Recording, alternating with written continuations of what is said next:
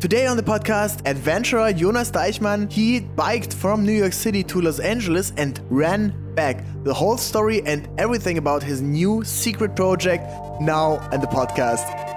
New Trend Society, the BDX marketing podcast with Benjamin Dietering.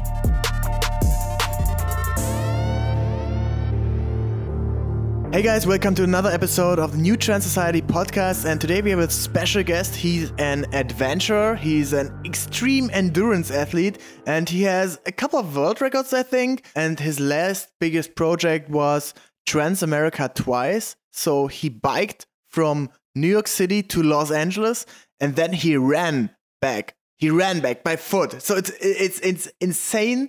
Uh, just to to to bring it up to your mind. And today we want to talk about this. We want to talk about his upcoming project. And um, I'm very happy. I'm a big fan since like one year. I was following his whole journey on Komoot on the app he's using. Uh, so yeah, happy to have you on the podcast, uh, Jonas Deichmann. Hi Benjamin, a big pleasure to be a, a part of it. Jonas, tell us a little bit how, how did you came up with that idea in the first place? Well, it's I do extreme adventures and expeditions now already since 2017. Um, well, I already did some before, but since 2017, that's also my my full time job. I did uh, first uh, some cycling world records, always crossing continents as fast as I can, like across Eurasia, the Pan America, and then uh, from Cape North in Norway to Cape Towns of Africa. And afterwards, I, I did a triathlon around the world. And uh, that was 120 times the Ironman distance. And during that project, I originally wanted to run across uh, the US. Um, as the as the running part of it, um, since uh, Forrest Gump was always my favorite film, and and I wanted to wanted to follow a little bit of that in his footsteps. But uh, it was during the pandemic, and I, I couldn't enter the U- US. So I ended up running across uh, Mexico, which was um, fantastic because in Mexico I have a crazy story, but I became famous as the as the German Forrest Gump there. And um, there was like a, a, lot story. of uh, TV coverage, right? Uh, like like you started uh, alone on the West Coast and um, um, on, on, the Baja California, I think, and then uh, when you finished in Tulum, there were like like 40, 50 people running with you. You were on television. You were visiting the mayors of the city, like like crazy, yeah? It was pretty crazy. Yeah, there was, um, I think, and after around, uh, so it was also uh, more than 5,000 K across the country. And after around 2,000 K, I had um, a dog, uh, La Coqueta, um, in the Sierra Madre Mountains, and she, she followed me. And that became a national news story. And uh, the next day, I was headline on basically every newspaper and news channel in, in Mexico as the as a German Forrest Gump. And then I had uh, every day um, people from all over Mexico uh, coming to join. And I had a big reception in every village, and um, I got my own police escort, and it was live on TV, my my, my one, and um, it was got pretty crazy. And um, anyway, um, I wanted to run originally across the US, so I still had this kind of unfinished business and uh, now as a, a lone standing project, um, I mean, other people have done that before, running across the US, and I, I don't like to do projects that have been have been done before. I want to do my own projects, so I thought like, okay, what what what can I do that that is that adds to this? Uh, so well, let's do a double crossing. I, I love cycling, so uh, let's cycle across the country and then run back on a different route. And that's what I did. What was harder, running or cycling? Well, running is is is way harder than cycling. Uh, first of all, uh, I mean the for the body on cycling you have you have tough days when you're on the mountains or you have constant headwinds. But when you are cycling across the country, there there will always be a few easy days where you have sunshine and a tailwind and and it's just goes with the, the climb. Flow, right? After the climb, you go down. So so there there are moments to to recover. And when you are running, they are not. Running is always impact it doesn't matter if you are going up, if you are going down. Uh, it can be a little bit easier at some spots, but it, there will still be impact on the body. Uh, so from that perspective, way harder. And then there's also the thing that um, I was unsupported, so there was no car following that that uh, carried my luggage and and cooked my food. I was doing that on my own, so I I have to buy stuff, uh, I have to sleep somewhere, and so on. And uh, distances are always relevant, um, like related to um, to my speed. So when I cycle, I do more than 200k a day, which means every day I do pass at least one, usually several uh, places where, where, I can buy food um, and um, the, finding a camping spot, everything is easier because, uh, well, I, I, have when I cycle another 10k and I will find a spot. And uh, running, if I have my, my 50k in the evening, I don't want to run another uh, 15 until I find a camping spot. I, I want one now, the next 5k, and uh, maybe there is not, not not a good not, not a good spot. And also um, food. I mean, distances are way longer, so the logistics is also way harder when when you are running um, tell us a little bit for for beginners. Uh, so there's uh, a lot of people that uh, run occasionally, or maybe did a 10k, 10, 10 kilometers, or like uh, seven miles, something like that, or maybe also a half marathon. Um, but this endurance, like it, for for our listeners, you, you have to keep it in mind. Jonas did run a marathon for 100 days in a row, every single day, right? How do you make your body so fit for that like that that it still works that uh, that you're not dying from it. Actually a little bit more than a marathon. I i averaged 54k across uh, the us so that's uh, that's an ultra marathon every day. And well i, I do a lot of endurance training uh, not just running. I do a lot of different disciplines also cycling. I do some some core strengthening. I do kind of I, I spend my life doing sports usually outdoors, and uh, that's how I how I got my endurance.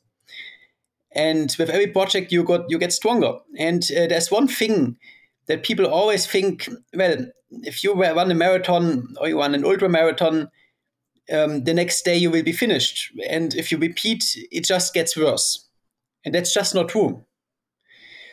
Uh, people remember when they run one marathon, it depends also on the speed. If you go marathon, if you go all in, of course you will be uh, uh, walking will be tough uh, the next day.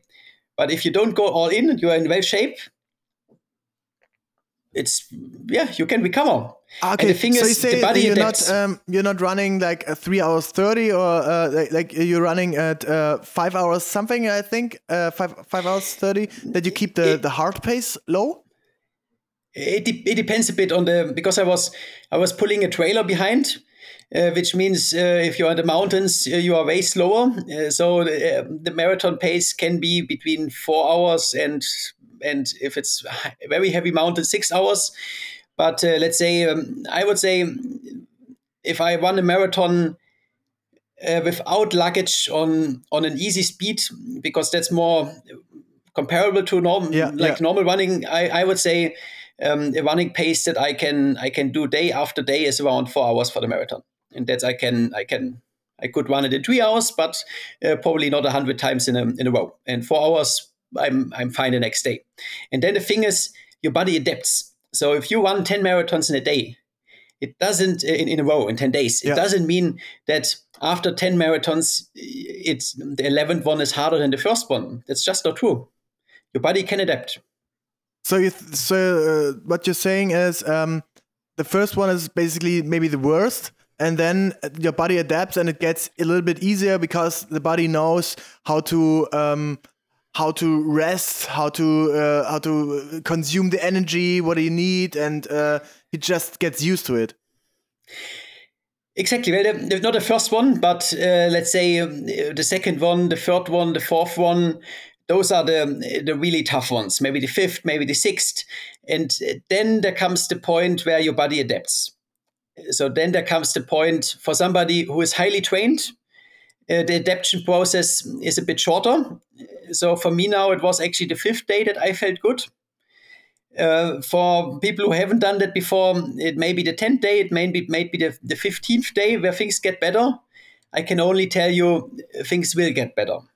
If you believe in it and you keep you keep doing. And I actually had afterwards I had basically zero pain for, for running an ultra every day. There comes a point somewhere where you you have a bit of pain, and in the end, you I, I lost too much weight. But um, you can have once you are adapted, you can run your marathon uh, um, well better than than after after five.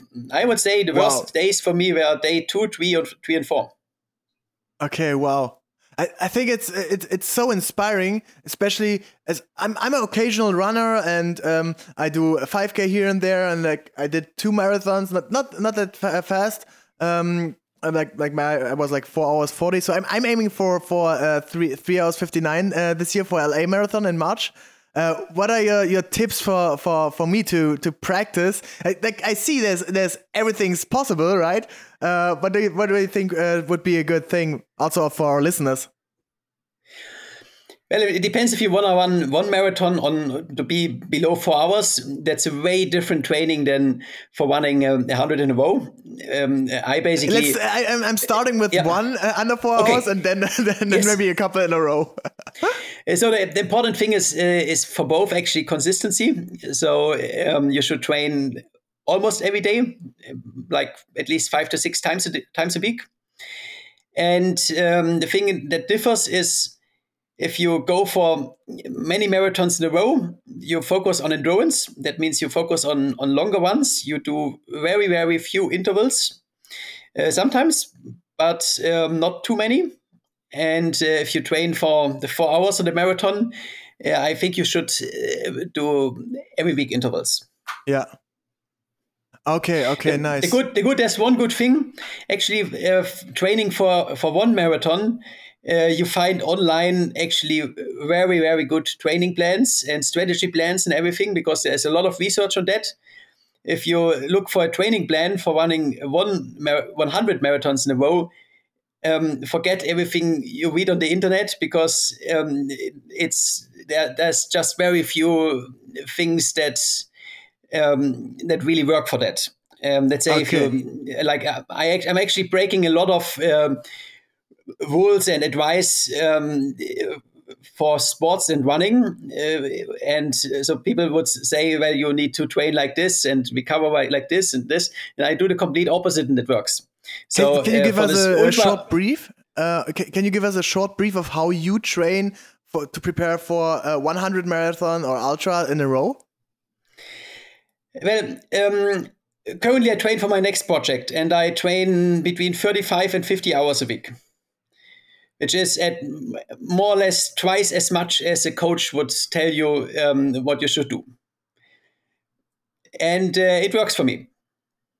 Do you think it's for for everybody different, or um, it's like like what what do you think that where there's like common sense?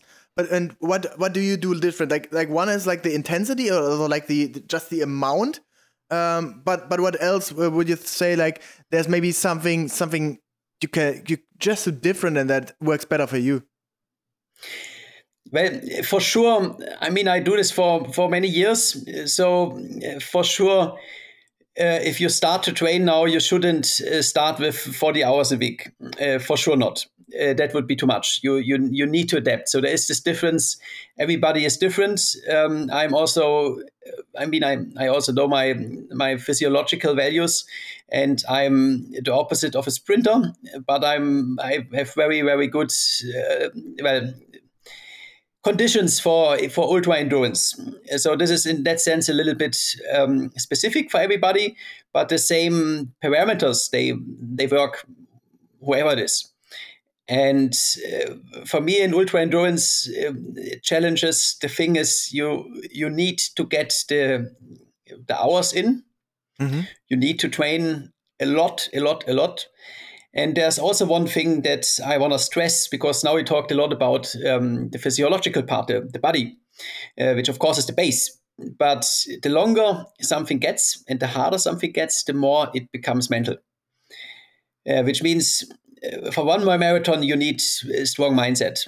For a hundred, you need a way stronger mindset because uh, it is uh, one thing to motivate you for, for, for four hours.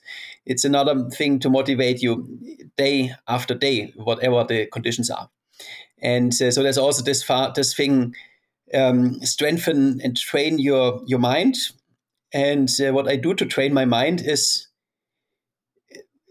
get out of my comfort zone constantly, do crazy, crazy stuff uh, get uncomfortable, and that's yes, so, so uh, that's where, you, uh, where you learn. Where, where let's, learn. let's let's go into a, a, a, scenario. So you you ran from from LA. You started from LA, uh, ran to New York, and you're like maybe like 20, 30 days in. You're Sierra Nevada, Rocky Mountains, and there's uh, oh no no. You said the the prairie was was the worst part, right?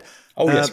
And there's like 500 kilometers 800 kilometers of nothing. There's maybe every uh, every 100 kilometers there's a house or a town or whatever, but there's basically nothing.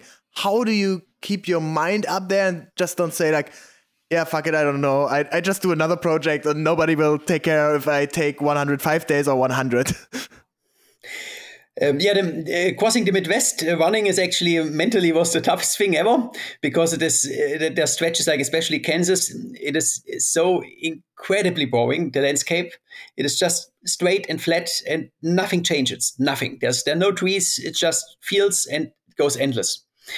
And uh, for weeks, I actually went three weeks um, until I was across the, the worst of it. And uh, what I do is, first of all, distract myself so I, I think about life, I think about new projects, I think about everything. I listen to music, I listen to podcasts, to audiobooks. Uh, sometimes I call a friend or while I'm running. So it's all about distract, distraction.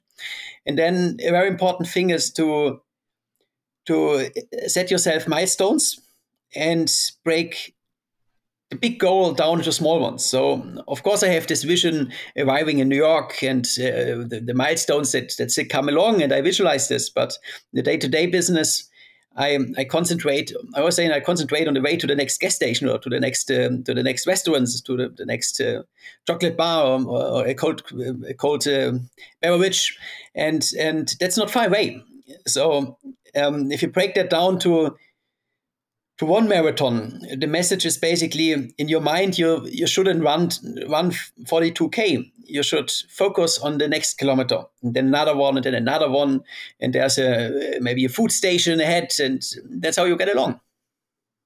Have you ever thought of giving up, surrender? No. Never at, like at, at, no point there was a struggle where it's like oh I don't know the the, the I, I know the the wheels of your uh, trolley broke uh, there was thunderstorms and everything does so no at no point at all there was nothing that could stop you. Never ever because the thing is if I break it down into small into small goals and I focus on now this next step I can do that. And then I can do another one and another one, and eventually I, I will be there. Sometimes shit happens, but I concentrate on those things I can I can influence, and I maybe don't see how I get to the finish line, but if as long as I run in the right direction, I know I eventually I will. I, it should work out at some there. point. I'm wow! I'm an unconditional optimist, and that always works. Uh, did you got uh, got sick too uh, during this uh, um, uh, this project?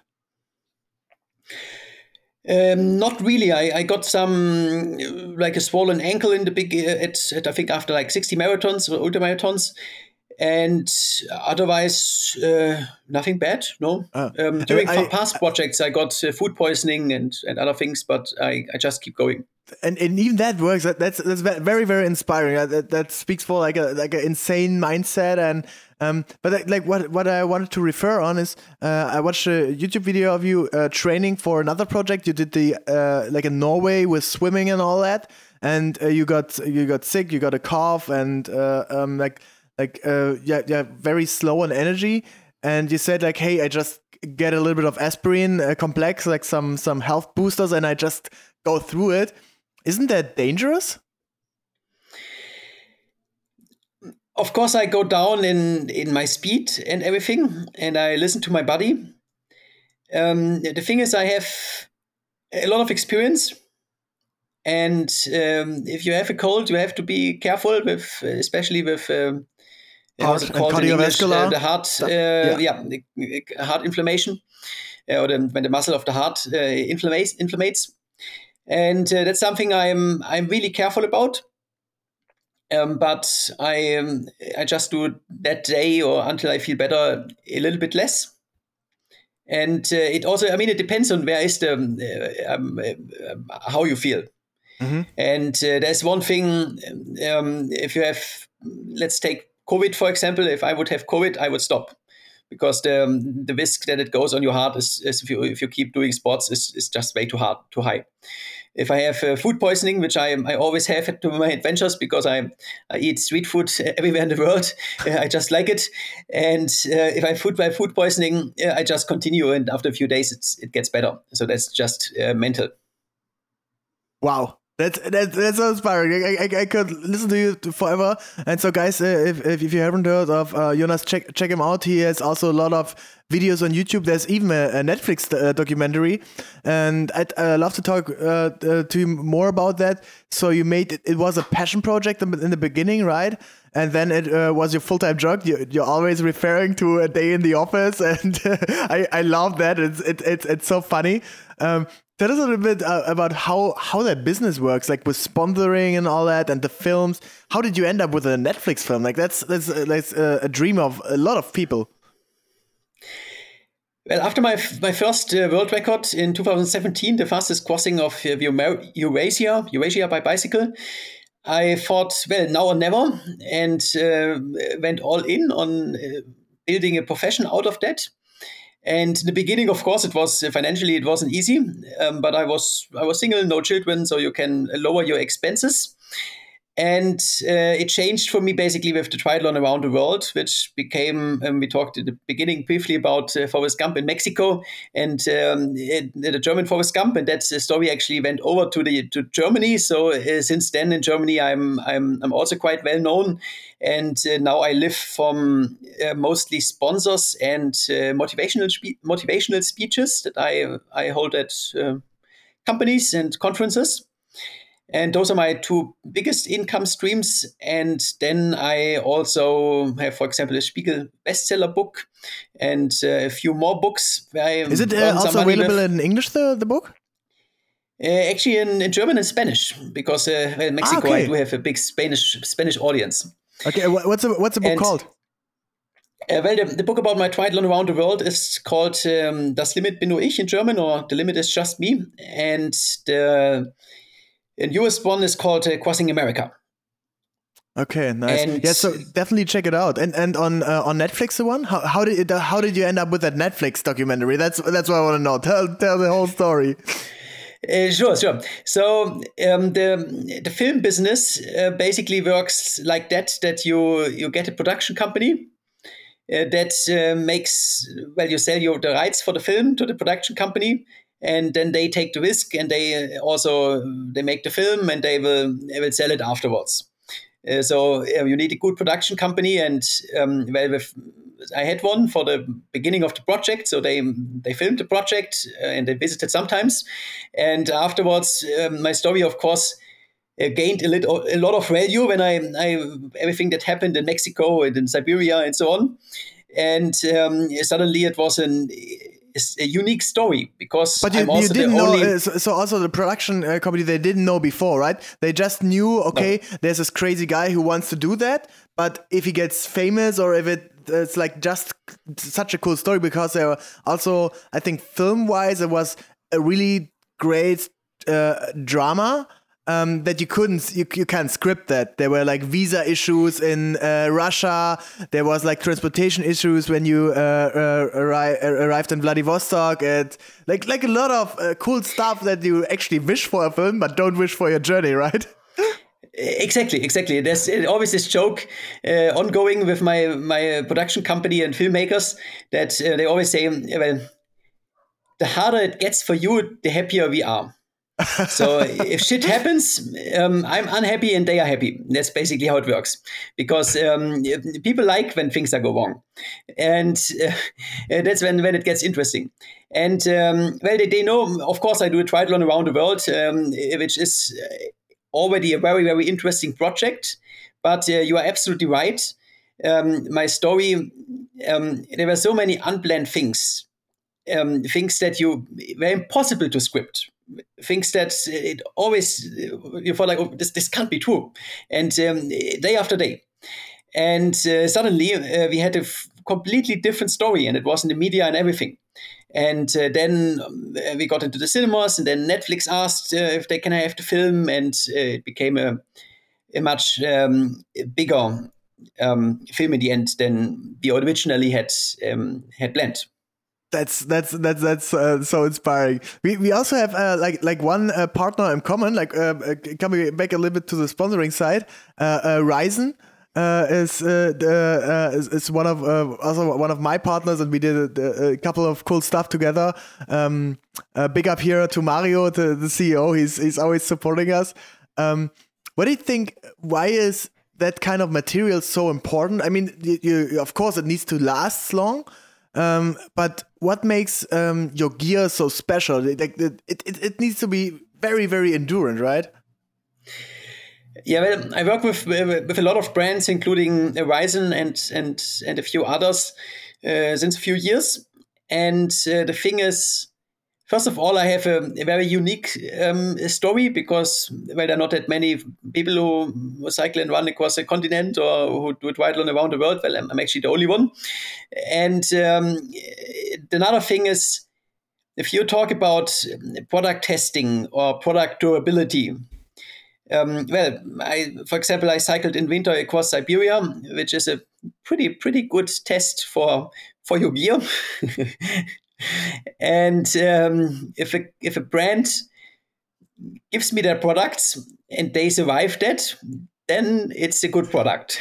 Trust it. You should you should uh, uh, get a get a proven stamp, like approved by Jonas Deichmann in Siberia.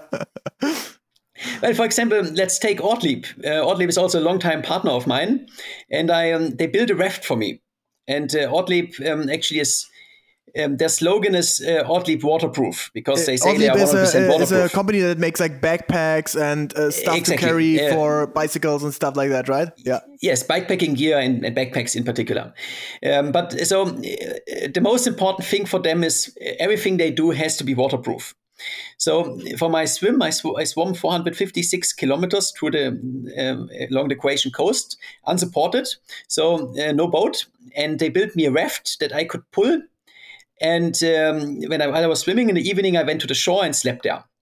And uh, so, uh, well, you can put your your bag in because um, my raft was actually um, the same um, base body as as the as a backpack for of them. And now you could, of course, put the back the backpack in in in a in a lab, or you could you could run with it to the Alps and everything. Oh, it's waterproof. But well, if you pull it for for for 54 days uh, to the Adriatic Sea, and no water is inside, that's some kind of product testing, right? oh yeah, that's that that's that's totally wild. You, you have uh, so, sometimes you have uh, some company on your on your journey, and uh, I know your uh, a couple of friends were visiting, and uh, and also your dad came out right a couple times. Yes, fantastic. So uh, my dad is actually doing my um, uh, my management now, and uh, sometimes joins for for my challenges for not a whole journey, but for for a few days. And then I, I also have friends uh, visiting and uh, joining for a few days, and um, also a lot of people I don't know. So I always have a live tracker, and then sometimes next to the road, just somebody waits and, and joins for a few k.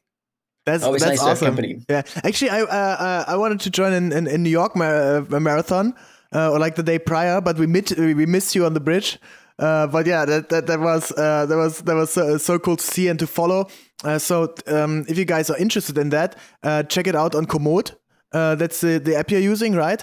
Um, Yeah. uh, yeah. One one question I had was, uh, uh, why do, uh, are you not using Strava as well? Because I'm sponsored by Komoot. Okay, okay, but but I mean, like, uh, uh, that's that's like the, the whole reason because I thought like just from a social standpoint, like social media standpoint, it's like just another. I, I, I of course get that it's an important partner and they uh, do great products, and uh, I love uh, especially for hiking. Um, but the thing, uh, Strava has also big community feature and a big co- following, so that would be like just another channel for you, like maybe like a in, let's compare it to Instagram and Twitter or something. Have you ever thought about this? That that's true. I mean, uh, Komoot is, um, they also do the social part, of course, but it's um, especially also for route planning. And uh, the thing is also, I mean, I'm I already have Instagram and YouTube and Facebook and a very strong LinkedIn channel, and um, I'm I, I can't be on every channel to be honest because uh, Strava would also be something I have to to manually uh, upload Oh, yeah, and yeah. Um, it does take time. And it, it takes take energy time, of your uh, your phone, right? Like it, it, it, it uh, the battery Of dies course. faster if you have all these apps open to track. Yeah, of course, of course. I mean, you can you can uh, just sync it, of course, with your watch or your um. Uh, so that's that wouldn't be that issue. But the thing is also, uh, I, I mean, I have limited time, and I uh, I want to spend my time doing sports and adventures, uh, not being on the phone, and um, I have to concentrate on. I can't do everything. Let's say it like that. And Strava, um, I, I just haven't done it for the past Okay, nice. past uh, Is years. it, uh, I, uh, I know we have a lot of marketeers out here listening. If you could, uh, is there any brand where you say like that's that's a brand I would love to partner with, uh, that I would love to represent, or uh, I, I love their products and they they uh, haven't been a partner yet? Is there anyone uh, that comes to mind? Uh, mostly with my existing partners, to be honest. Um, I I'm very very happy to have kind of the best brands for Yeah. what I'm doing. I mean that there's a the top And- notch, right? yeah. Yeah, they are the top notch, and um, I'm very very happy. I have uh, long time relations um, with them, and I get a few uh, sponsorship requests every week. And uh, sometimes there's something interested, interesting that I listen to. Um, sometimes I, I don't see a fit because um, this is uh, sponsorship is is not only about money. It, it really has to be a fit for both both sides. And I'm I also don't want to be a classical influencer that does uh, like uh, one time um, hold the product in the camera and Yeah. uh, this is so some cool. shower, That's- that's- some shower gel or something. right? I- I- that's not my business model. Yeah. Uh, not at all. Um, I like to to work long time, long term with uh, with partners and have fun with them. Uh, so everything has to be uh, uh, working fine. And um, if there is a brand that's uh, very important for me is sustainability, and it has to fit simply from the from the brand perspective. And then I'm I'm very happy to to listen what they have. Okay, nice. So they uh, shall just. Uh, do you have an email address where they can reach out? Uh, yeah, sure. So my, my dad does my, my management, and that would be uh, info at uh, jonasdeichmann.com. It's also my website, everything. Okay, nice. Let's let's see if some, something comes up. We, we, uh, we, we we connected already a lot of people through the podcast, so uh, yeah, would we would be happy if, if that would work out. But uh, yeah, Jonas, let's talk about the next big thing. Um, you're currently in Portugal. You're training for it, and it was a big secret. Um, um, the the podcast will be released right uh, after you you reveal it. So um, yeah, let us know what's your next project. So, um, as, as I told you before, I have done 120 Ironman distance around the world, and it took me 14 months. And I always combined adventure and and um, and endurance sports. And um, now I'm I'm 36, which means I'm at a like physiological, like at a, at my best age. Let's say it like Yeah. that. And I uh, want to know uh, once what's really possible. So now I have a project to really find out what I'm uh, capable of. And I am doing 120 times Ironman distance in 120 day, 20 days, and uh, set the world record for most uh, long distance triathlons, triathlons in a row. Wow. Wow. Ha, ha, uh, uh, break it down like uh, like for beginners. Uh, uh, what's what's the Ironman distance? Like one. So uh, yeah, one is 3.8k of swimming, 180k of cycling, and then a marathon to finish the day. So 42k of running and and you do this jump- 100 days in a row. uh, 120 120, days. 120. Yes, exactly. So every morning I at, at 6:30 I jump into the lake. I, I swim for uh, 3.8k. Then I jump on the bike and I I cycle for 180, and then uh, in the afternoon I, I ran a marathon, and then around 8 p.m. I I should be done. It's time for pasta party and sleep, and then I I repeat, and four months later I'm I'm done. Oh wow, that's that's insane. That's that's so crazy. Wow. And and nobody ever did it before, right? And and nothing near, right? Uh, that will be um, well higher than the than the current world record. That's true. And Wow. the thing is now also, uh, it's in Germany, so I'm I'm very happy about everybody to join because I'm actually doing. Uh, you maybe know uh, Challenge Roth, which is um, Oh, yeah, uh, in, the uh, biggest triathlon event in the world. Yeah. Yes, close to Nuremberg. And I'm doing 120 times the, the Challenge Roth. Wow. okay. I'm actually also participating. Uh, number 60 for me uh, will be the, the, the I'm starting with the pros at a, at a Challenge Roth. Uh, so for me that will be uh, will be halftime. Okay, wow. Uh, but it will be always the the same um, um the same route like every day. Yes. So it seems like you you, you get you get to know uh, the the Frankenländler uh, pretty pretty good uh, after that time. wow. Uh, that, that's true. I, I think I will be I will know every tree.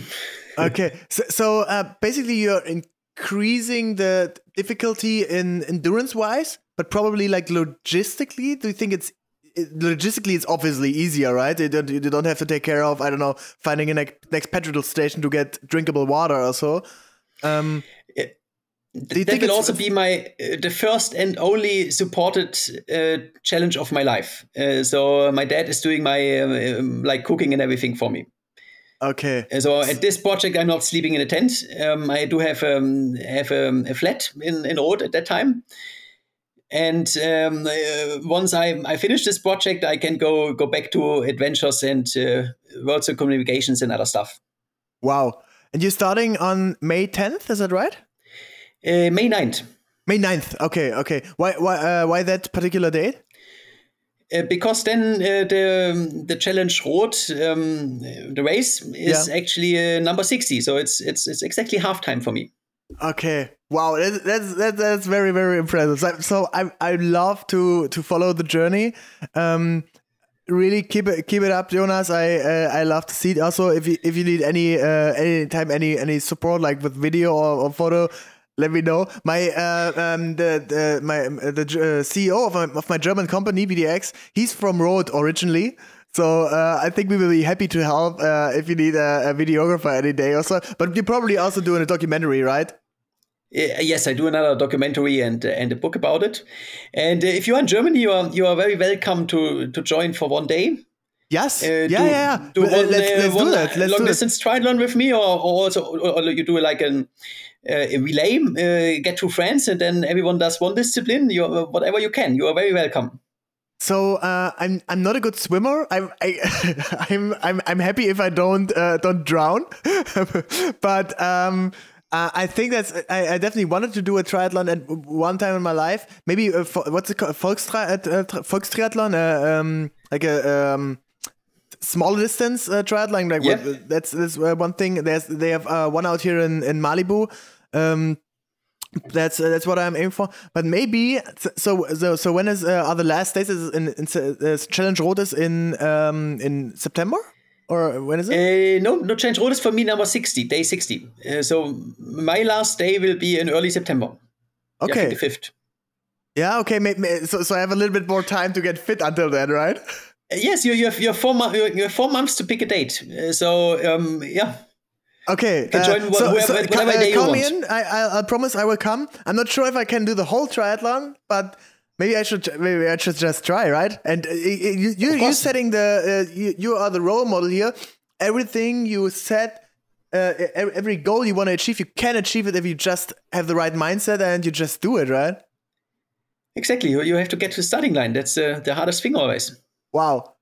Very, very, very impressive. Jonas, thank you so much for your time and uh, all the best for your training in um, all your uh, uh, all the best for your training in uh, in, in Portugal.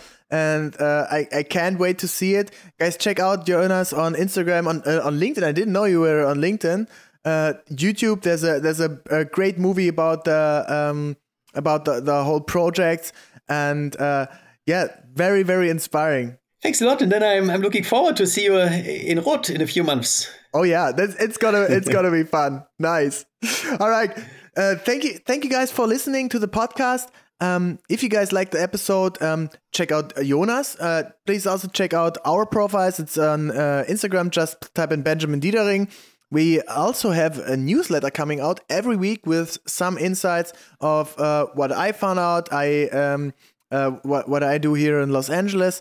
Uh, you can just check it out on bdxmedia.de slash newsletter. Pretty easy to find. And uh, yeah, hope to see you in the next podcast. We have a lot of stuff upcoming. Um, every Wednesday, a new episode with New Trend Society. And Jonas, thanks again for being here and uh, see you soon in Roth. See you soon, yeah? Bye bye. Thanks. Bye bye.